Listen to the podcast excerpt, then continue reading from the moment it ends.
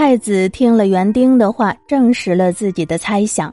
说来也巧，当公主在园子里休息的时候，那个制造乌木马的人正好来御花园里采集标本。他闻到公主身上散发出来的芳香气味，循着香味找过去，然后他发现了自己那匹乌木马。他一直为乌木马被架走感到痛苦绝望。此时，他走过去，仔细的检查了一遍。发现乌木马肌腱完整，没有被损坏，挺高兴的。他正打算骑上乌木马逃走呢，又犹豫起来，想到：“我还没看看太子带回来什么东西呢。”于是他撇下马儿，闯到屋子里。他看到一位光彩夺目的美丽女子坐在里面，他一看就知道这个女子绝不是普通人。也许是太子带她来在这小住，准备接进城的。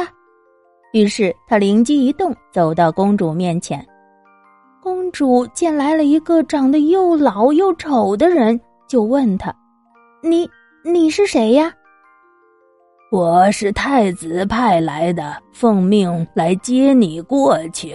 太子说让我把你带到另一座美丽的御花园里去。”哦，太子呢？他在哪里？他在国王御前，马上就会率队来迎接你的。可是，可是，难道太子就没有别的人可以指派了吗？那个人听了，哈哈大笑，说：“公主，你不要以为我长得丑陋。你若是以貌取人，那可就大错而特错了。”你若像太子那样了解我，你也一定会称赞我的。我可是他专门派来接你的，这里边也是别具用意的。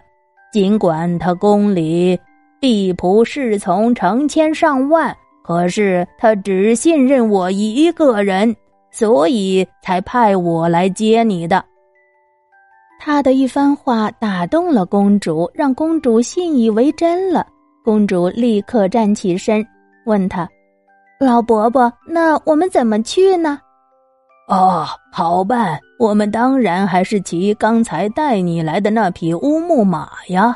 还有什么比它更好的呢？”“可是，可是我不会驾驶它。”那人听了，暗中一笑。知道自己的计谋已经奏效了，说：“来吧，我来帮你驾驶。”于是他跨上乌木马，让公主坐在身后，用带子紧紧的绑起来，以免掉落。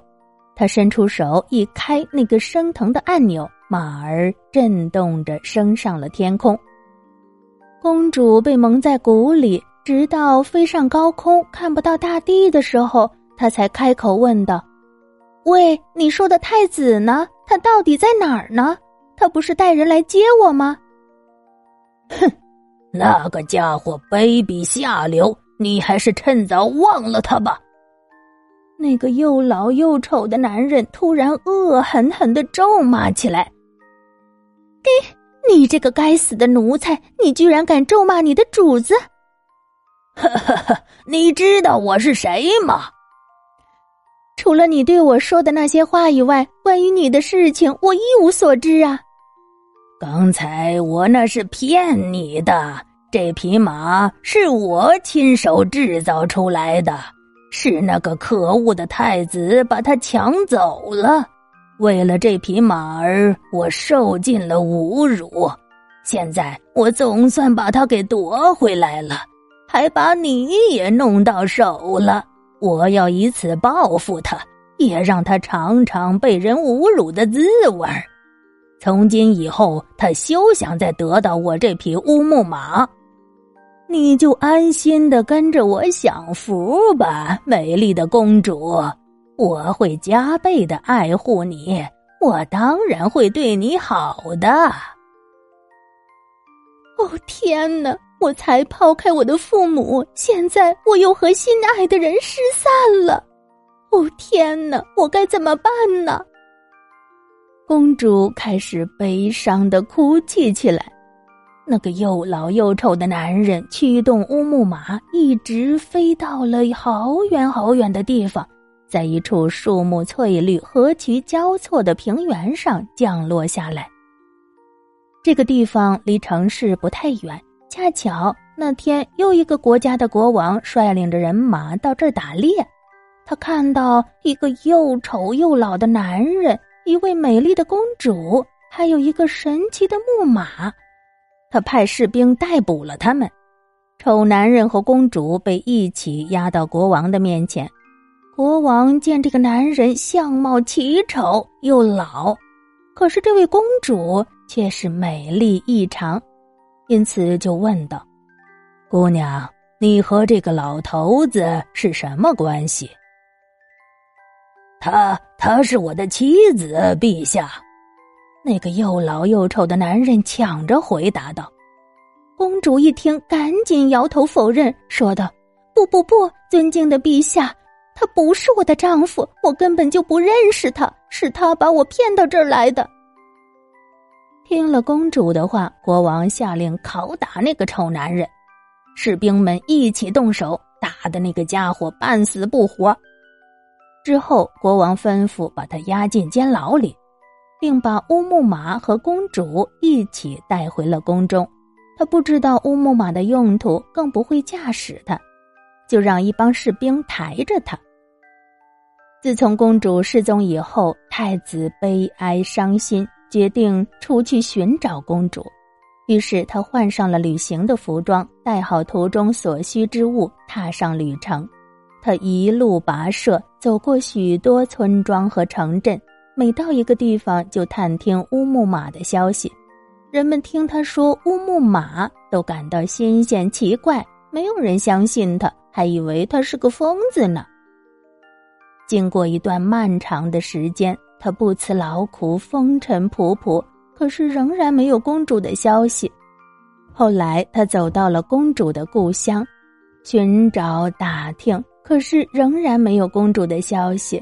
倒是听有人说。这里的国王因公主失踪而伤心苦闷，终日忧愁。于是他又离开了公主的故乡，终于来到了公主如今所在的国家。在一家旅店里，他看到一伙客商聚在一起闲聊。他听到其中有人说：“哎，伙伴们，你们知道一桩稀奇古怪的事儿吗？啊，什么事儿啊？”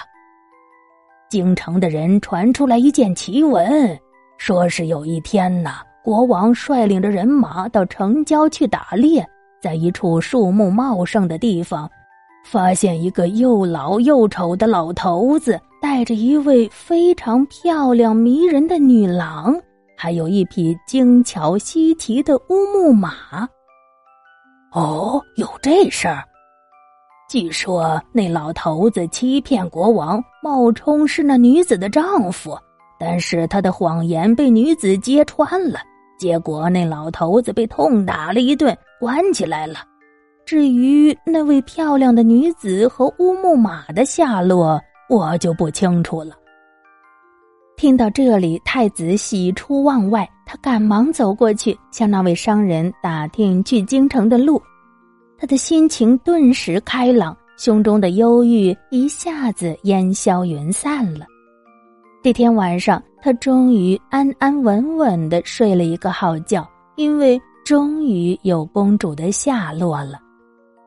第二天一大早，太子就踏上了征程，一路走到城外，正准备进城的时候，守城的士兵把他给拦住了，并把他带进宫去。